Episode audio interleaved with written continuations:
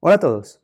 El día de hoy les voy a comentar cuál es mi top 5 de plataformas o exchange donde yo compro criptomonedas y hablaré sobre las ventajas y desventajas que veo cada una y por qué, para mí, la número uno es la mejor. Les recuerdo que mi nombre es Ricardo Gallego y bienvenidos a este nuevo video, a este nuevo capítulo donde hablamos de finanzas personales, inversiones y criptomonedas. Recuerden que también estoy en plataformas de podcast como Spotify y Apple Podcasts. Iniciamos entonces. La plataforma número 5 eh, para mí es eToro o eToro. ¿Por qué es la número 5? Realmente esta plataforma yo la empecé a utilizar hace algún tiempo. Me gustó por la facilidad que era eh, tener como el fondeo de, de la cuenta. Lo hice directamente por medio de tarjeta de crédito. Igual hice la solicitud, los requerimientos, se aprobó fácil y ahí empecé a comprar no solo criptomonedas, sino también eh, acciones de la bolsa de valores. Entonces, esto me pareció interesante. Ahora, ¿qué es lo que no me gusta tanto de, eh, eToro? Esta plataforma, según entiendo, todavía no está regulada en Estados Unidos.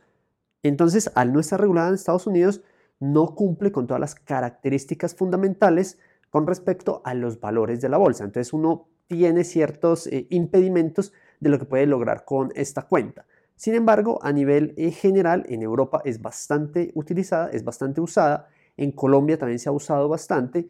Yo llevo usándola esta alrededor que no sé, como de año y medio y pues no he tenido ninguna novedad. Hago la claridad o la salvedad que todavía no he retirado fondos de acá. Digamos que todo lo que yo tengo ahí es como inversiones a largo plazo. Sin embargo, yo estuve leyendo eh, que la gente que hacía la solicitud de retirar los fondos se les demoraba como entre 20 días a un mes, entonces como que no le gustaba mucho a la gente. Igual, pues si uno tiene planeada eh, sus inversiones y todo esto, el que se demore 20 días, un mes para retirar los fondos, pues no debería alertar mucho. Entonces, esta es la plataforma de eToro. La número 4 o el método número 4 es por medio de Binance, pero la metodología de P2P o peer-to-peer. ¿Qué significa esto? Que yo puedo comprarle directamente a otras personas. Es como un comercio más abierto donde se le puede comprar a personas de cualquier lado. Por ejemplo, para comprar aquí en Binance por medio de peer-to-peer, la ventaja es que la gente, digamos que ahí tiene como eh, la notificación o tiene el datico de cuántas transacciones ha realizado, cuántas transacciones han sido exitosas, si está verificado o no. Entonces, por ejemplo, cuando uses este medio de Binance por medio de peer-to-peer, mi recomendación es que verifiques, uno, que la persona a la que le estés comprando ojalá tenga muchas transacciones, ojalá su porcentaje de cumplimiento sea por encima del 90-95%, y si está verificado, mucho mejor. ¿Qué es lo que no me gusta de comprar por medio de Binance Peer-to-Peer? Resulta que algunos vendedores, eh, digamos que cuando uno está haciendo el proceso, uno tiene como unos 15 minutos para enviar el dinero y de igual forma ellos dan como un tiempo, como también unos 15 minutos para eh, que se finalice la transacción. Entonces, uno primero tiene que estar ahí muy pendiente. Entonces, la transacción se puede llegar en un minuto o puede llegar a los 14, 15 minutos. Incluso ha habido momentos donde después de esos 15 minutos no llega eh, la transferencia que se está haciendo de la criptomoneda o la compra. Entonces uno tiene que empezar, colocar una reclamación, algunos piden que envíe el comprobante de la transferencia cuando eso no debería ser así y luego pues le desembolsan a uno eh, lo que haya comprado. Si esto no pasa, la ventaja es que al estar por medio de Binance, Binance congelaría los recursos de la otra persona hasta que no le libere a uno esa compra. Digamos que esa es como la ventaja. Pero pues realmente hasta lo que he comprado ahí o lo que he hecho seguimiento de ahí, no ha tocado llegar hasta esas instancias. La plataforma número 3 es Gate.io. Ahora, esta plataforma mm, realmente no es que la haya utilizado mucho. Lo que pasa es que la usé hace algún tiempo para entrar en una compra de un proyecto de metaverso que me pareció interesante. Ese proyecto se llama Gaming. Entonces eh, me pareció bacano, digamos, como hacer todo el proceso y el procedimiento del listado de cómo se compra desde cero, entrar a una nueva plataforma, registrarse y todo esto. A mí me gusta eh, en esto que yo les cuento a ustedes acá o que les voy comentando por medio de estos eh, videos o de estos capítulos de podcast, es mostrarles sobre cosas que yo ya he probado y que ya he hecho. Entonces, Gate.io eh, me parece interesante desde su plataforma, su funcionamiento, la forma en que está integrado. Sin embargo, no es una plataforma, no es un exchange muy conocido. y menos acá en Colombia, o sea, este se usa muy poquitico. Lo asemejo en su forma eh, de, entorno, como está contemplado y cómo se ejecutan las reacciones, mucho a KuCoin, que precisamente ese es el número 2 y que les voy a hablar ahora. Ventajas y desventajas de Gate.io, mmm, prácticamente no les puedo decir nada, pues porque no la he usado, no la he usado mucho. Sin embargo, la pongo en el número 3 porque se me asemejó mucho a KuCoin. Y KuCoin realmente tiene cosas muy buenas. Entonces, eh, en este no les puedo decir mucho sobre eh, Gate.io, pero es una plataforma, un exchange bastante interesante para explorar y para manejar. Ahora sí, entonces le doy paso al número 2, que es precisamente el que les venía comentando, es KuCoin. KuCoin eh, me ha parecido súper interesante, súper bacano. Coincidencialmente, cuando yo abrí KuCoin, la cuenta yo estaba por Estados Unidos. Una desventaja es que, por ejemplo, acá en Colombia yo no la he podido fondear directamente, sino que me toca hacer como pasarlo desde otro exchange, pasar los USDTs a KuCoin y acá en KuCoin hacer las compras que voy a hacer. ¿Qué es la ventaja de KuCoin? Aunque es una ventaja, pero podría también ser una desventaja de acuerdo a cómo tú plantees o cómo se plantean, digamos, las operaciones ahí. KuCoin da entrada a proyectos muy nuevos, proyectos no tan verificados necesariamente. ¿Esto qué significa? Que ahí puedes encontrar criptomonedas o tokens eh, que se pueden rápidamente ir a scam o se pueden ir a cero. No es lo normal, pero podría pasar. Digamos que es uno de los riesgos de KuCoin, es más abierto a la entrada de nuevos proyectos. Entonces, cuando tú estás invirtiendo en KuCoin, tienes que tener una validación muy propensa, muy exacta de todos esos fundamentales y esos proyectos a los que estás ingresando. Digamos que siempre que vayas a hacer una inversión, independiente sea en KuCoin, en Binance Peer-to-Peer, en eToro, en Gate.io, la recomendación siempre es conocer obviamente los fundamentales. Cuando ya no se conocen los fundamentales, el proyecto prácticamente no se sabe nada, uno entra casi que a apostar.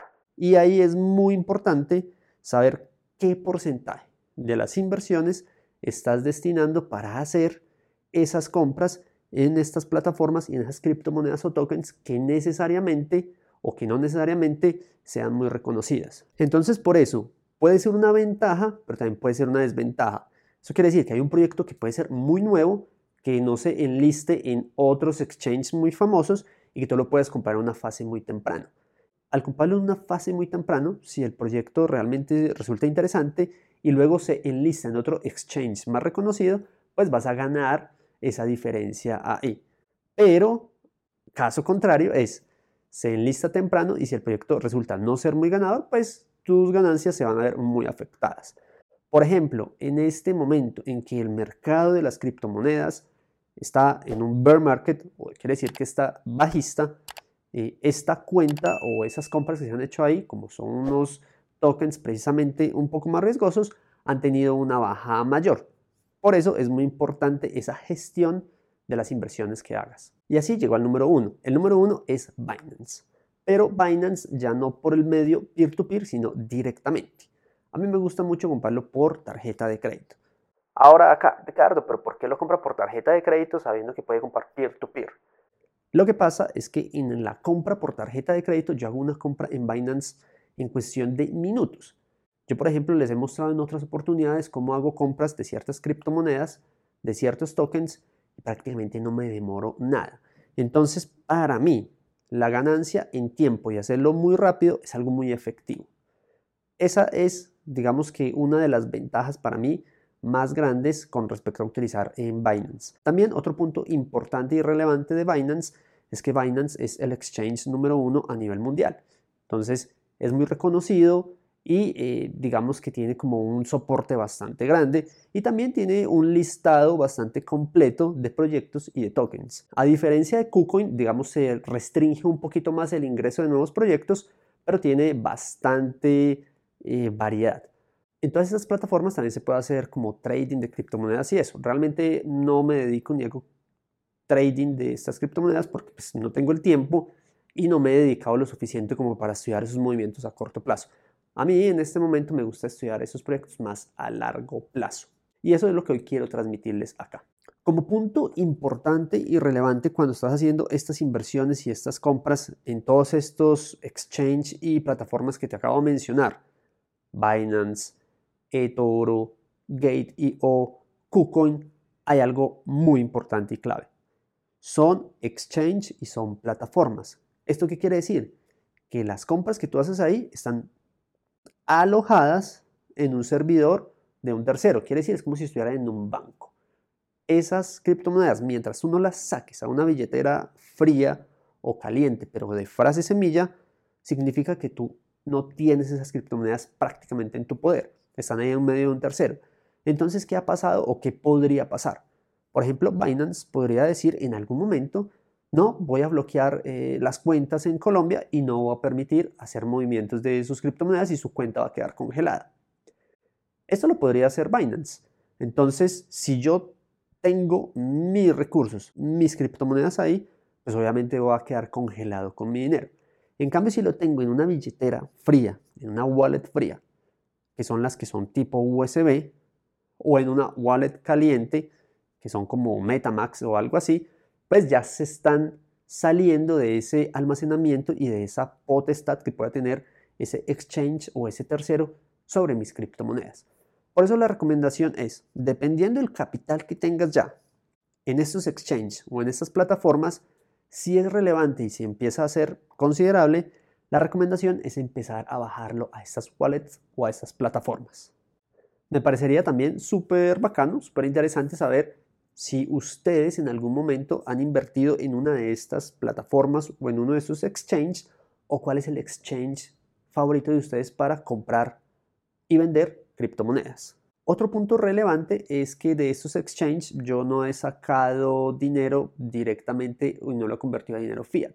Lo que yo he hecho, por ejemplo, para mi cuenta de KuCoin es mediante Binance compro los USDT y me hago transferencias a KuCoin.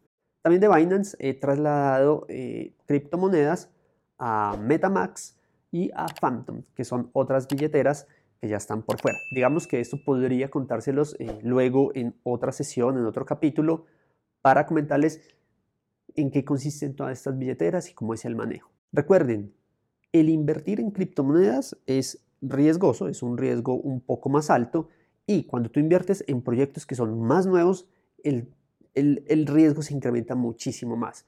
Entonces, hay que tener una correcta gestión de fondos de inversión una correcta gestión del riesgo que quieres correr o que estás dispuesto a correr y tener presente siempre que las inversiones deberías estar ingresando dinero que no necesitas para vivir, que no necesitas ni para pagar la cuota del apartamento, la cuota del carro o el arriendo o para comer o que vas a necesitar en un mes o en dos meses. La idea de invertir es ese dinero que estás ahorrando y que quieres darle un uso diferente en vez de que se esté por allá eh, perdiendo en los bancos. O hay gente que prefiere ponerlos en un CDT. Igual el CDT, como también les he comentado, puede ser una protección de dinero contra la inflación. De ese hay otro video que también podrían consultar en el canal si lo desean. De todas formas, esto era lo que les quería comentar. Mis plataformas, mi top 5 de plataformas en que yo compro criptomonedas. La número 5, eToro. La número 4, Binance, método peer-to-peer, persona a persona. Número 3, Gate.io. La número 2, KuCoin, una plataforma bastante interesante. Y la número 1, Binance. Como les comentaba, yo lo hago directamente con compras con tarjeta de crédito porque el tiempo que me ahorro es bastante y lo hago súper rápido. Este es entonces mi top 5. Espero nos encontremos en un próximo capítulo, en un próximo video. Y esto ha sido todo por hoy. Chao, chao.